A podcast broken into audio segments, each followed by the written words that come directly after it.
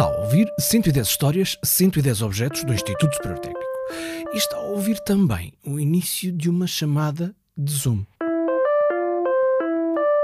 Que é uma coisa dos dias de hoje. E o assunto de que vamos tratar, mesmo sendo uma coisa do século XIX, veio a ter resultados que vemos precisamente até aos dias de hoje. Nos CDs e nos, nos DVDs. Portanto, eu, claro que ele estava longe de sonhar com isso.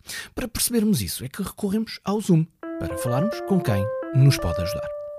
Portanto, 3, 2, 1. Portanto, chamo Carlos Alberto Ferreira Fernandes, professor do Instituto Superior Técnico desde 1979 até 2020, ano em que me reformei, e atualmente sou o diretor executivo do Museu Faraday e, portanto, estou ligado ao museu desde o seu início em 2015, nos preparativos, e 2017, na sua inauguração. De que é que estamos a falar neste episódio?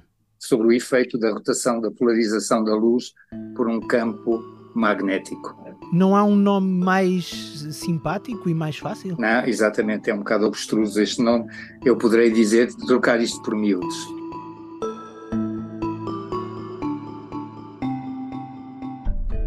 Força. Uh, o efeito tem a ver com, portanto, reporta-nos a Michael Faraday, que está bastante ligado ao museu. Eu ia dizer que já tinha ouvido esse nome em algum lado.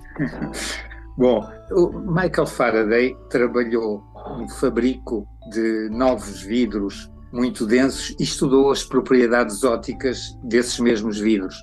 No fundo, o resultado desta experiência que nós também vamos executamos no Museu Faraday deriva do facto de Michael Faraday ter sido um curioso. E um curioso muito especial, um curioso com formação, um curioso que eh, gostava de tocar nas coisas. E assim ele ligou os seus interesses eh, na altura, portanto estamos a falar em, mil, em meados, do, meados do, do, do século XIX, eh, em que ele eh, se interessava fundamentalmente pelo campo magnético, as propriedades magnéticas dos materiais e também pelas propriedades ópticas dos materiais. Eu, em meados dos anos 80 do, do século passado, portanto, logo a seguir ao meu doutoramento, eu eh, fui docente de uma disciplina que se chamava Propriedades Eletromagnéticas dos Materiais. Bom, essa disciplina, basicamente, o que falava era da história das propriedades elétricas e magnéticas dos materiais, ou seja, estudava os materiais e o seu, vamos chamar assim, ADN, a resistividade ou condutividade, a permeabilidade magnética e a permitividade elétrica. Era a história destes três parâmetros. E esses três parâmetros, portanto, no fundo, estão ligados às propriedades dos materiais. Ora, propriedades dos materiais, essas que eram muito do gosto, agora voltando outra vez ao século XIX, de Michael Faraday. E ele eh, especialmente eh, se dedicava ao estudo das propriedades ópticas de alguns materiais. Ele era químico de formação e, portanto, estava muito interessado em estudar os vidros uh, e determinado tipo de vidros. É curioso que nessas suas experiências, há 170 anos, foi utilizar conhecimentos que se reportavam a 170 anos para trás, de um senhor que começou a fabricar vidros britânico. Isto uh, quase que faz pensar que de vez em quando há assim umas ideias luminosas com uma periodicidade de 170 anos, mas não, uh, não é assim todos nós sempre nos uh, voltamos para trás um pouco, aproveitando o trabalho feito por cientistas de renome, ou curiosos, ou pessoas que estudaram os vários efeitos. E Faraday foi um dos exemplos daquilo que nós vamos falar hoje, que ficou até com o seu nome, a rotação de Faraday, ou efeito de Faraday, ele pode ser designado de formas diferentes, mas leva o seu nome, exatamente porque ele foi a pessoa que de certa maneira, descobriu um determinado efeito pela primeira vez, a ligação entre um campo magnético e a luz. E é o primeiro que estabelece essa ligação porque a observa. E, como era curioso, ele gostava de fundamentar aquilo que observava. Michael Faraday aparece a seguir àquele que era considerado o maior cientista uh, uh, da época, que era britânico, que era Sir Humphrey Davy, considerado o fundador da eletroquímica.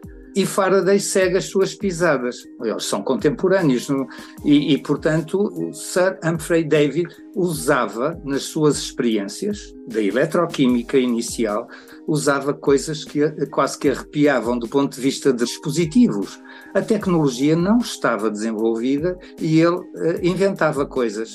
Michael Faraday vem uns anos depois, mas poucos anos depois, portanto, se houve algum desenvolvimento entre os dois, foi também muito pequeno em termos de tecnológicos. Portanto, ele usava uh, aquilo que se chamava a prata da casa, que prata é essa que não brilhava nada. Agora, ele tinha, era imaginação, sabia tocar nas coisas e, sobretudo, sabia tirar conclusões daquilo que via. Ou, pelo menos, uh, tentar arranjar uma ligação, uma base fenomenológica daquilo que estava a observar. Às vezes acertava, outras vezes não, ficava a hipótese, até porque a tecnologia não permitia ir muito mais além. Portanto, as experiências que ele fez, e nisso ele, ele foi exímio, foi feita com coisas que nós, se tivéssemos isto hoje, não faríamos nada, quer dizer, desistíamos à primeira. Agora, ao, ao fazer essas experiências, e isto é que é fantástico, é que abre portas, eu penso que muito provavelmente algumas delas ele nem poderia imaginar, para coisas que se passaram já no século XX, nas primeiras décadas, no domínio das microondas, ou mesmo mais tarde também, décadas posteriores do século XX, para leitores ópticos nos, nos CDs e nos, nos DVDs. Portanto, ele, claro que ele estava longe de sonhar com isso mas foi, um, digamos, um precursor de, de, de, todos esses acontecimentos por aquilo que ele fez mexer. E nisso ele é brilhante. Ou foi, foi brilhante. Essas experiências de Faraday, que ainda hoje se mantêm, já lá vamos, Carlos Ferreira Fernandes fê-las com os alunos na unidade curricular de propriedades eletromagnéticas dos materiais. E porquê? Quer dizer, do nosso ponto de vista, ou do meu, na altura, como docente, era fazer os alunos ver qualquer coisa, porque o ver para querer é, funciona, e assim assimilar melhor a matéria. Uhum. Do ponto de vista atual do Museu Faraday, nós tentamos recriar uma experiência idêntica, muito nos moldes, como se pode ver também no Museu Faraday em Londres, naquilo que foi o laboratório de Faraday, uma vela. E nesse laboratório está um eletromagnete gigante que o Faraday construiu para estudar as propriedades magnéticas dos materiais. Esta, como já percebeu, é uma voz diferente. Eh, sou Moisés Simões Piedade, eh, fui professor do Instituto de Superior Técnica até 2012, a partir de 2015 começámos a trabalhar na criação do Museu Faraday, ao qual agora estou ligado até aos dias de hoje como diretor honorário. Que nos estava a falar de um eletromagneto construído por Michael Faraday. Esse eletromagneto, é, é preciso lembrar que na altura fazer uma bobina não havia fio isolado, nem com plásticos, nem com esmalte, era fio de cobre com tecido enrolado para separar as espiras umas das outras. Tem um aspecto muito arcaico. Todos os trabalhos do Faraday que envolvem bobinas e, e solenoides têm um aspecto muito grotesco, porque são fios de cobre enrolados em, em pano. Esse eletromagneto foi depois replicado por um fabricante francês, do Craté, e é o quem construiu a unidade que nós temos aqui no Museu Faraday. O demonstrador que temos no técnico é um... É um Ducraté mais recente do que aqueles que o Ducraté apresentou na Exposição Universal de Paris, em 1878. Estamos a falar então de... 1900, penso eu que isto é 1900, o, o, o que nós temos... Uh, repara o seguinte, uh, Ducraté fez vários instrumentos científicos magníficos, magníficos, e terminou a fazer rádios magníficos. São rádios mais icónicos que atualmente existem, por volta de 1920. E a partir dessa altura, que a rádio começou-se a desenvolver, a empresa chamou-se Ducreté e Thompson. Associou-se com um fabricante mais geral. E nos anos 50 produziam televisores, rádios chamados Ducreté e Thompson.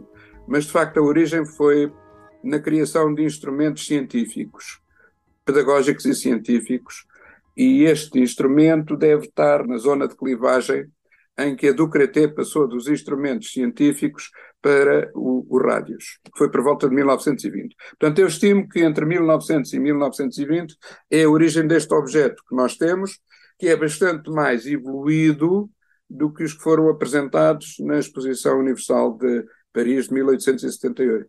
E este que temos no técnico, sabemos como é que veio ter ao técnico?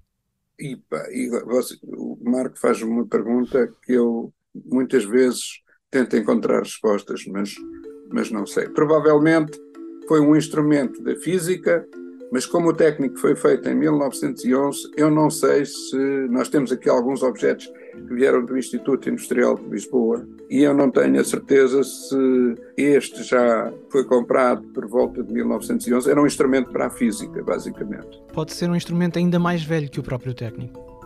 Sim, provavelmente sim. Nós temos aqui instrumentos que são bastante mais velhos que o próprio técnico. E está. É, é possível fazer a experiência? Sim, é possível.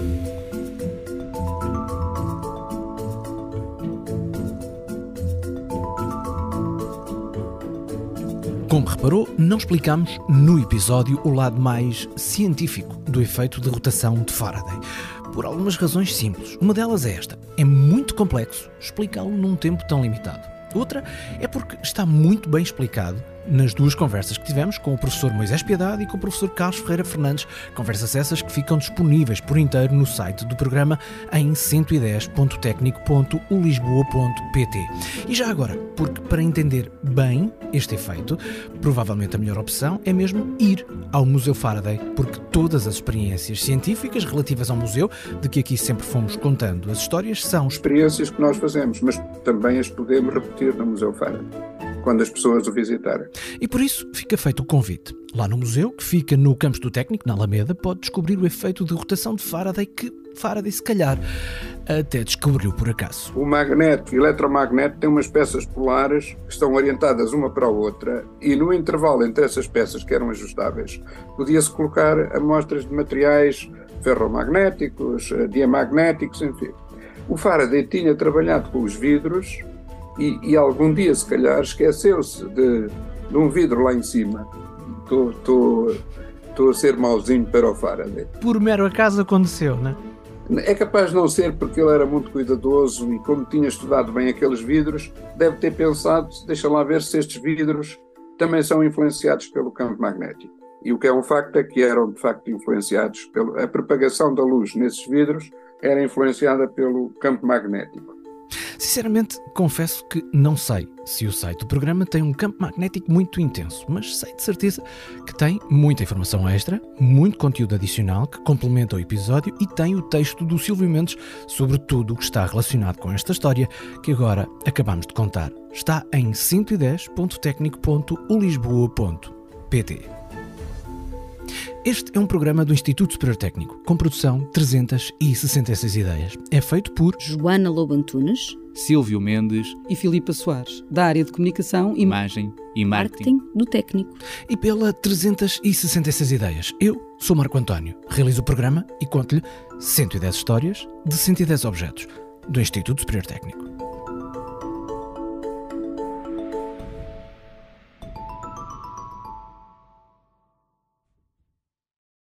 110 histórias, 110 objetos do Instituto Superior Técnico é uma parceria com o público. O público fica no ouvido.